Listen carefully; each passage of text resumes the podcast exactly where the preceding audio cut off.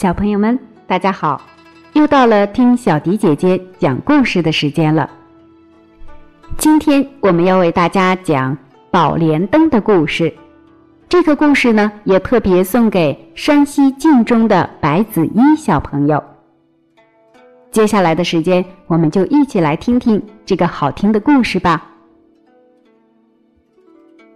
传说华山脚下有一座雪印宫。雪印宫里供奉着一位三圣母娘娘。三圣母娘娘有一件神奇的法宝——宝莲灯。这盏灯是当年女娲娘娘补天用的五色神火化身而成，它有无穷的法力。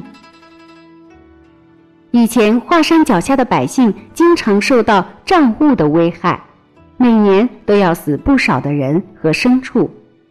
自从三圣母娘娘来到了华山，用她手中的宝莲灯驱散瘴雾，人们才过上了正常的生活。三圣母在雪印宫住了下来，她为人们驱除瘴雾，求签问卜。华山脚下的百姓无论遇到什么困难，都会去找雪印宫求签解忧。雪印宫的名气越来越大。很多人专程从很远的地方前来求签问卜。这天，雪印宫来了一名叫做刘彦昌的书生，他进京赶考，路过此地，听说雪印宫里求签灵验，便想来问问自己的前程。正巧这天三圣母出去赴宴了，所以刘彦昌连求三支签都是空签。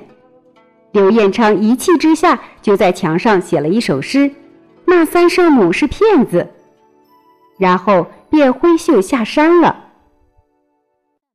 三圣母赴宴归来，看见墙上的诗，非常生气，他召来雷公电母，下起了大雨，把刘彦昌淋成了落汤鸡，为自己出了一口气。刘彦昌冒着大雨，又扭伤了脚。急火攻心，晕倒在雨中。善良的三圣母不忍心了，她赶紧变出一所房子，让丫鬟灵芝把刘彦昌扶到房里去休息，让他住下来养伤。刘彦昌英俊的相貌、出众的文采，深深的吸引了三圣母。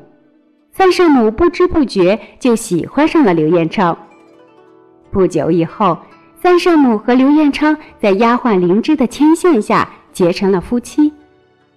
转眼间，秋天到了，刘彦昌要进京考试。这时，三圣母已经怀孕了。刘彦昌临走的时候，把一块祖传的沉香玉交给三圣母，叮嘱说：“生了孩子就叫沉香。”刘彦昌走了没多久，小沉香就出世了。他胖胖的脸蛋，红红的小嘴，黑黑的头发，惹人喜爱。三圣母的姐妹们都吵着要给沉香办满月酒，一下子来了很多人，雪印宫里热闹极了。刚巧这天，二郎神的哮天犬从空中飞过，他闻到了肉香，忍不住降下云头，钻进雪印宫找吃的。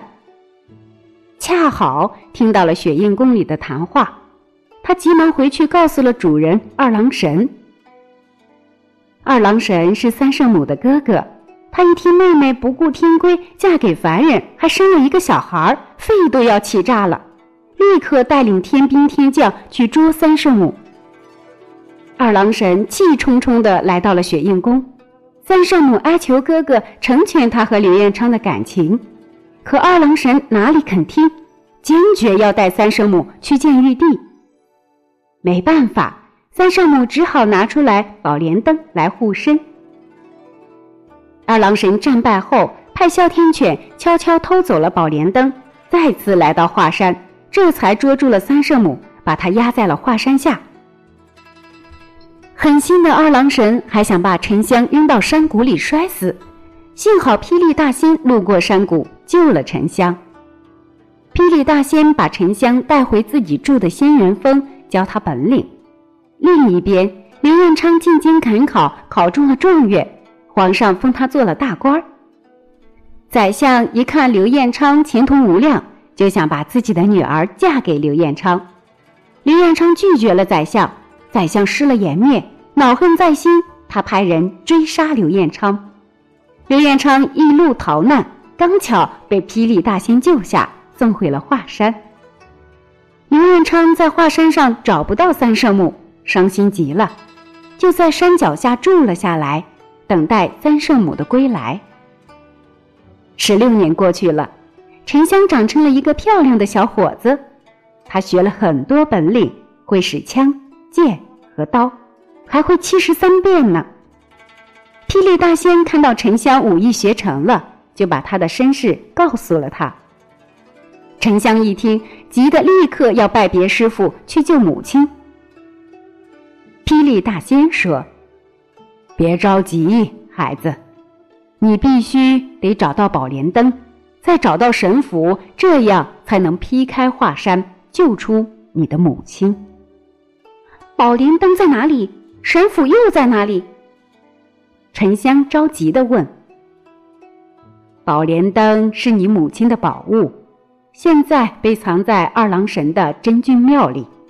你要想法拿出宝莲灯来，然后再去昆仑山找神斧。为什么不让我直接去找神斧呢？那可是当年盘古看天地的神符，有三位非常厉害的天神看守着呢。霹雳大仙说：“这三位天神都有很强的法力，你必须有宝莲灯的帮助，才能够拿到神符。”知道了，师傅，再苦再难，我也要把神符找到。沉香说完就出发了。沉香来到二郎神的真君庙。真君庙的下面有座地宫，藏着二郎神所有的宝贝。这里可真大，沉香走了好长时间，还没有走到尽头。终于，他绕过看守的门卫，偷走了宝莲灯。沉香得意极了，他带着宝莲灯跑出真君庙，可刚跑到门口，就看见一个凶巴巴、有三只眼的人——二郎神回来了。沉香和二郎神打了起来。几个回合下来，沉香根本就不是二郎神的对手，他累得胳膊都快抬不起来了，差点被二郎神砍中。忽然，他怀里的宝莲灯散发出强烈的光芒，弹开了二郎神，并环绕着沉香向远处飞去。沉香拿到了宝莲灯，精神抖擞，又向昆仑山走去。昆仑山上有一座寒冰洞。洞里全是千年不化的寒冰，那把威力无比的神斧就藏在寒冰洞中。可是从来没有人能从寒冰洞中活着走出去。沉香勇敢地走进了寒冰洞，那些冒着寒气的寒冰似乎吸走了沉香全身的热气，沉香觉得自己都快要被冻僵了。放弃吧，孩子。看守神府的天神说：“不，我一定要救出母亲来，绝不放弃。”沉香坚持说：“沉香的孝道感动了冰神、泉神和死神三位天神，而且他们也抵挡不住宝莲灯的威力，就只好让沉香取走了神斧。